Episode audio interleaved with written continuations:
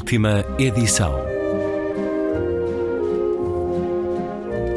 Um programa de Luís Caetano.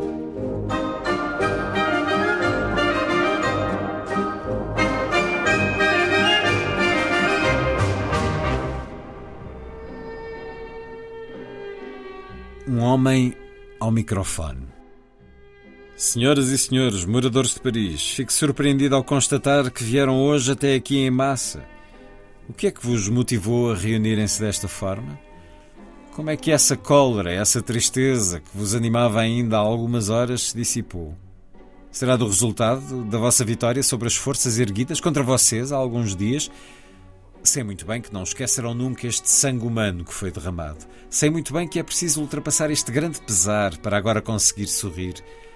Estarão aqui somente para celebrar esta enorme vitória, celebrar a vossa coragem, celebrar o vosso desejo de paz e harmonia entre irmãos e irmãs de uma mesma nação? Senhoras e senhores, parece-me haver aqui algo mais. Talvez seja a esperança de ver surgir à nossa frente alguém excepcional. Alguém a quem possamos chamar hoje Salvador. Uma pessoa excepcional que derrotou todos os complôs imaginados para nos separar dele. Se for o eleito, senhoras e senhores, então creio poder afirmá-lo agora. Não vieram em vão, porque acabaram de me confirmar que a pessoa em questão está a aproximar-se daqui neste preciso instante. Acaba de entrar nas ruas de Paris há uma hora, rodeada de centenas de milhares de cidadãos franceses emocionados, comovidos até às lágrimas. Ela está somente a algumas dezenas de metros e vai fazer a sua entrada daqui a nada. Da maneira mais simples, sem proteção, rodeada somente do afeto do seu povo que lhe estende a mão. Sim, eu juro que é verdade. Não acreditam em mim? Contem comigo até cinco, senhoras e senhores, e garanto-vos que esta emocionante aparição terá lugar mesmo à nossa frente. Um, dois, três, quatro, cinco, senhoras e senhores, o rei protetor de todos os franceses, o décimo sexto de seu nome, aquele por quem esperam há horas, ei-lo, Luís. O rei entra, de fato branco, com um grupo de deputados, sobe à tribuna onde esperam um grupo de moradores de Paris armados, e o deputado Lamy, presidente da Assembleia Nacional. E é um certo da dramaturgia Vai Ficar Tudo Bem, um, Fim de Luís. Uma edição Bicho do Mato. É uma coleção, uma editora, uma coleção, Bicho do Mato, nascida para editar em parceria com o Teatro Nacional Dona Maria II, criada por José Alfaro, juntamente com livrinhos de teatro da Companhia Artistas Unidos, que durante 20 anos foram editados pela Cotovi e recentemente transitaram para a Senob e que nos deram, por exemplo, Juan Maiorga, o prémio Princesa das Astúrias deste ano. São as duas coleções que sistematicamente têm, nos últimos largos anos, possibilitado a edição de textos eh, de dramaturgia.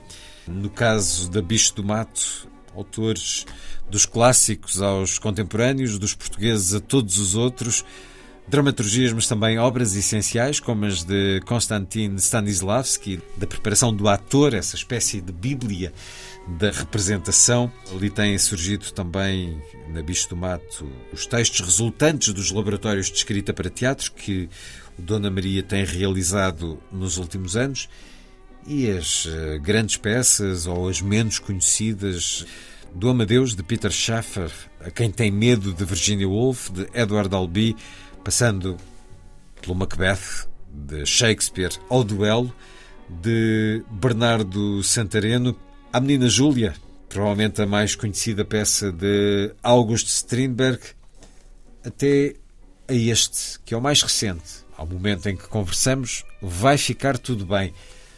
Julgo que não disse a autoria, é o francês Joël Pomerat, um autor uh, contemporâneo. Nasceu em 1963, é autor e encenador, fundou a companhia Louis Brouillard em 1990 e encena apenas os seus próprios textos. Segundo ele, segundo nos diz a editora, não existe uma hierarquia, a encenação e o texto são elaborados no mesmo tempo.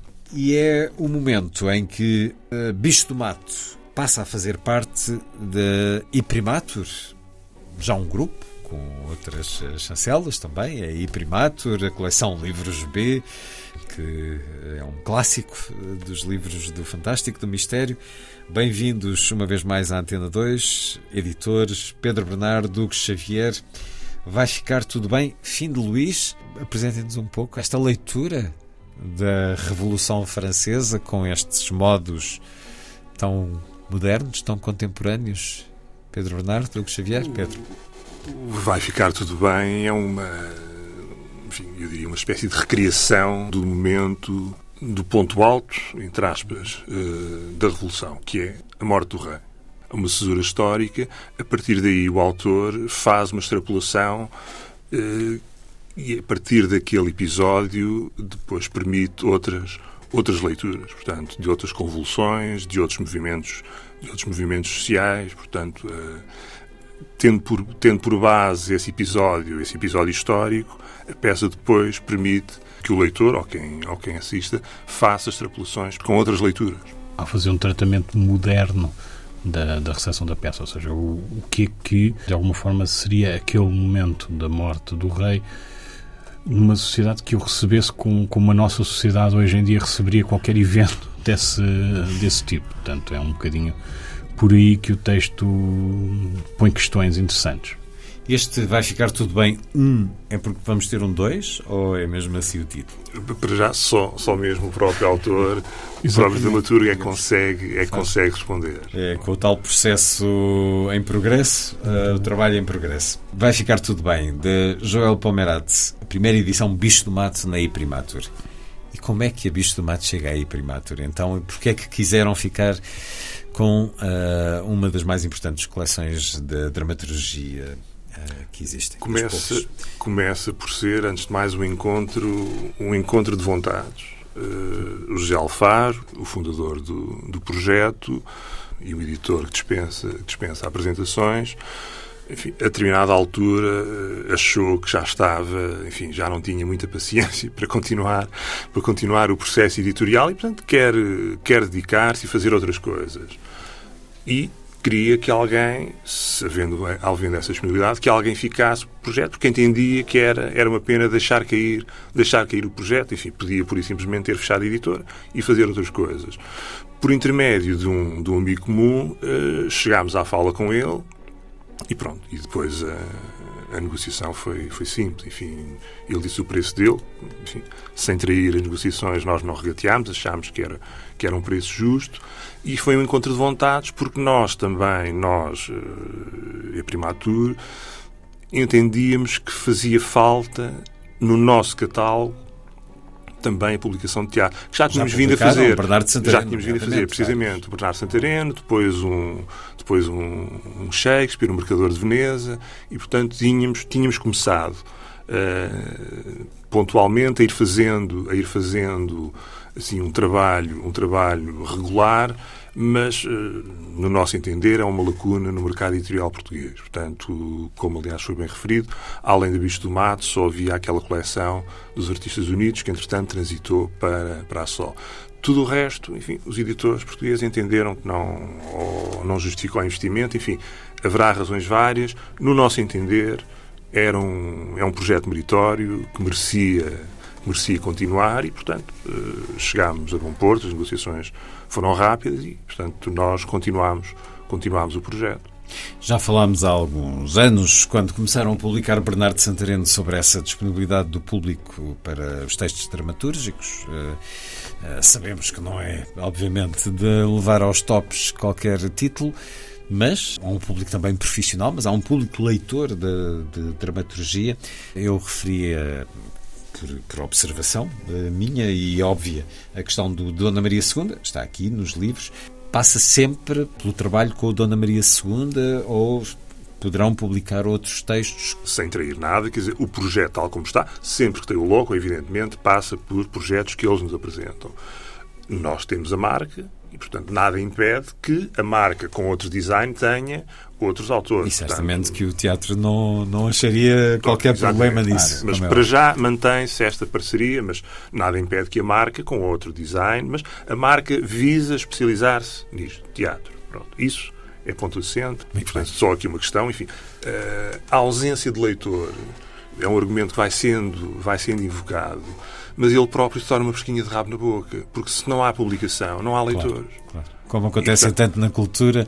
Isso, há um momento, há um momento não, em que não é houver preciso... educação, eh, disponibilidade. Claro. E aqui, enfim, pá, tiramos, tiramos o chapéu ao teatro que faz um trabalho, faz um trabalho meritório, faz serviço público faz serviço público, como também há uma coleção, tínhamos esquecido, fomos injustos, há uma coleção, há uma coleção, o Teatro Nacional São João tem é exatamente a mesma coisa, publicado pela UMOS.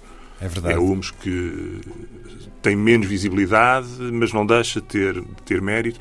Mas voltando à questão da publicação, nós entendemos que é um pouco isto. Quer dizer, o argumento invocado no momento da decisão editorial é de que não há público. Mas como é que pode haver público se eu não dou textos para o público ler? E, portanto, como é que se sai, como é que sai deste impasse, desta pescadinha? Só publicando, dando a conhecer, eh, levando os textos às pessoas.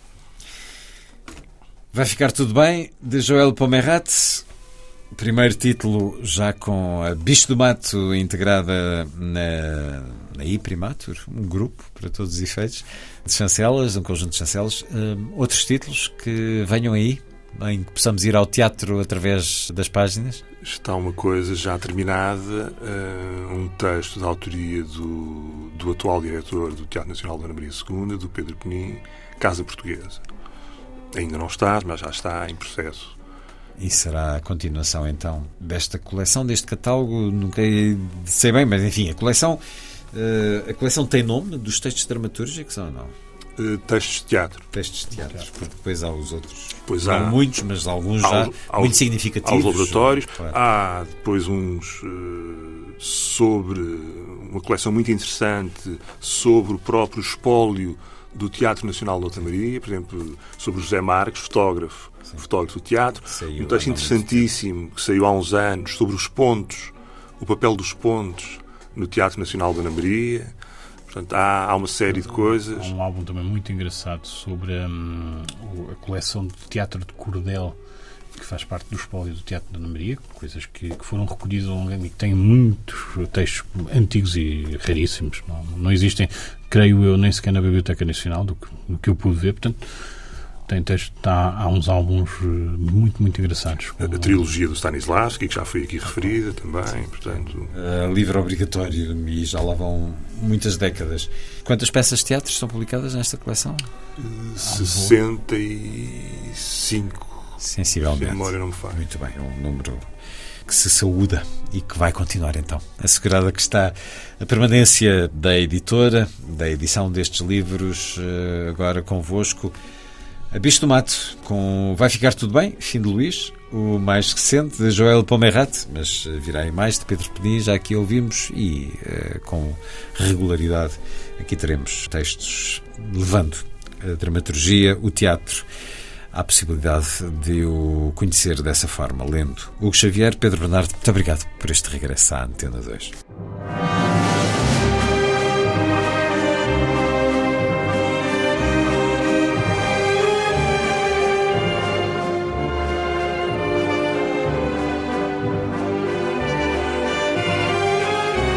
Última edição.